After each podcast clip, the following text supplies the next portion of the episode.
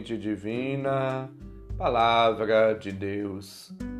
Caros ouvintes, irmãos e irmãs, iniciemos o nosso encontro com Deus. Em nome do Pai, e do Filho, e do Espírito Santo. Amém.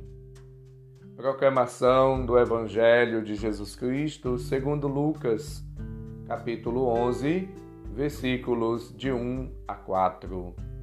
Glória a vós, Senhor. Um dia, Jesus estava rezando num certo lugar. Quando terminou, um de seus discípulos pediu-lhe: Senhor, ensina-nos a rezar, como também João ensinou a seus discípulos. Jesus respondeu: Quando rezardes, dizei: Pai, santificado seja o teu nome. Venha o teu reino. Dar-nos cada dia o pão de que precisamos e perdoa-nos os nossos pecados, pois nós também perdoamos a todos os nossos devedores e não nos deixes cair em tentação. Palavra da salvação. Glória a vós, Senhor.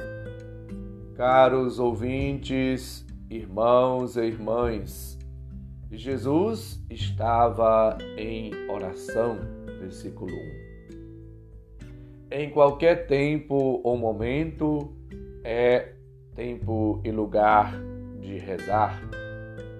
É necessário, portanto, valorizar o encontro com Deus, a conversa com o Senhor. Ao ver Jesus rezando, um dos discípulos Percebeu que não sabia rezar e suplicou: Senhor, ensina-nos a orar. Versículo 1. Jesus ensinou-lhes a oração do Pai Nosso.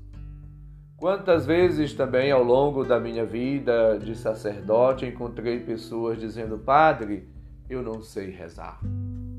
E sempre indiquei para ele também o Pai Nosso, pois pelo Pai Nosso, Jesus ensina-nos a sua oração e, ao mesmo tempo, a importância da relação filial com Deus. A oração começa com a invocação do Pai, o Abá, Papaizinho. Palavra que exprime, exprime ternura e um sim à vontade de Deus. Chamar Deus de papai, papaizinho com esta expressão, nós somos introduzidos a uma relação com Deus, caracterizada pela confiança semelhante à de um filho que se dirige ao Pai por quem se sente amado. Chamando Deus de Pai, assemelhamos-nos a Jesus, o Filho por excelência, e partilhamos da relação íntima entre Ele e o Pai. Portanto, a oração cristã é uma oração de intimidade, é uma oração profunda, é uma oração que expressa a graça, o amor, a ternura, a bondade de Deus e também a ternura, o carinho, o afeto, a confiança do Filho. São vários os pedidos que fazemos durante o Pai Nosso santificado seja o teu nome. Venha o teu reino. Perdoa-nos os nossos pecados. Seja feita a tua vontade, assim na terra como no céu. Somos chamados, através destes pedidos e dos demais, a nos identificarmos com, com Deus e a buscarmos fazer sempre a Sua vontade. Glorificar a Deus e louvar a Deus, bendizer a Deus e reconhecê-lo como o Senhor da nossa vida. É preciso buscar a glória de Deus. É preciso buscar reconhecer Deus sempre presente e agindo na história de cada um de nós, na vida de todos, na história do mundo. Busquemos a felicidade, a comunhão com Deus, com os outros, com o cosmos. Toda a história é portanto, como que uma aspiração consciente ou não pelo reino de Deus, que é justiça, paz e alegria no Espírito Santo, conforme lembra nos Romanos 14, 7. Somos chamados, portanto, a buscar sempre o reino de Deus e suplicar também o pão nosso de cada dia, o pão da nossa subsistência. O pão é o elemento vital que simboliza tudo o que a pessoa precisa para viver de maneira digna: vestuário, cultura, habitação, trabalho, tudo. O pão nosso que pedimos ao Pai é, portanto, a expressão daquilo que realiza materialmente falando, mas também espiritualmente falando. As graças, as bênçãos, os dons, tudo que necessitamos. Também o pão da Eucaristia, o pão da palavra, porque não só de pão vive o homem, lembrou-nos Jesus.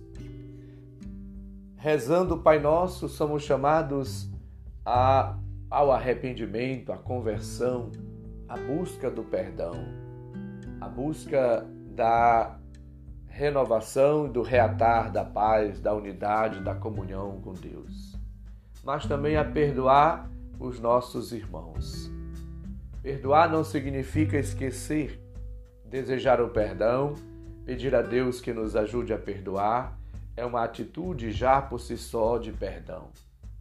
Portanto, procuremos fazer as pazes, procuremos reatar os laços de fraternidade, de comunhão, de amizade, de amizade com todos. Procuremos perdoar e também pedir perdão Procuremos viver na graça de Deus, na força de Deus. Procuremos sempre fazer a vontade de Deus na nossa vida. A oração do Pai Nosso, ela vai assim, portanto, como que dilatando nosso coração para acolher o dom de Deus e deixar-nos conduzir por ele. Não nos deixeis cair em tentação outro pedido que fazemos durante o Pai Nosso. Esta expressão significa pedir a Deus a graça de não sucumbirmos à tentação por causa da nossa fraqueza. Devemos buscar em Deus a força, a graça. Sabemos que Deus nos ouve porque é fiel e não permitirá que sejamos tentados acima das nossas forças, conforme nos lembra 1 Coríntios capítulo 10, versículo 13 mas Ele nos dará a força e os meios para suportar toda e qualquer tentação. São Paulo lembra que tudo podemos naquele que nos dá força, Filipenses 4,13. Admitindo a nossa pequenez, a nossa fragilidade, a nossa fraqueza, devemos sempre buscar, suplicar, pedir de Deus a graça, a força, a ajuda, o auxílio necessário para fazermos a vontade do Senhor. Jesus e a generosidade do seu coração, portanto, ajuda-nos e ao mesmo tempo inspira-nos a uma dedicação, a uma entrega, a um abandono na, na mão dos, do Pai, aos cuidados do Pai. Se jogar, se entregar e se oferecer a Deus confiar e esperar na providência divina, na bondade do Senhor. Portanto, vivamos em Deus uma vida nova e comportemos-nos como filhos e filhas de Deus numa relação de intimidade, de profundidade, de entrega, de abandono nas mãos do Senhor. Supliquemos a graça, as luzes, a bênção de Deus e vivamos como homens e mulheres de oração, sempre voltados para Deus e para o seu reino. O Senhor esteja convosco, Ele está no meio de nós. Abençoe-nos, Deus bondoso e misericordioso, Pai, Filho e Espírito Santo. Amém. Um santo e abençoado dia para todos. Um abraço.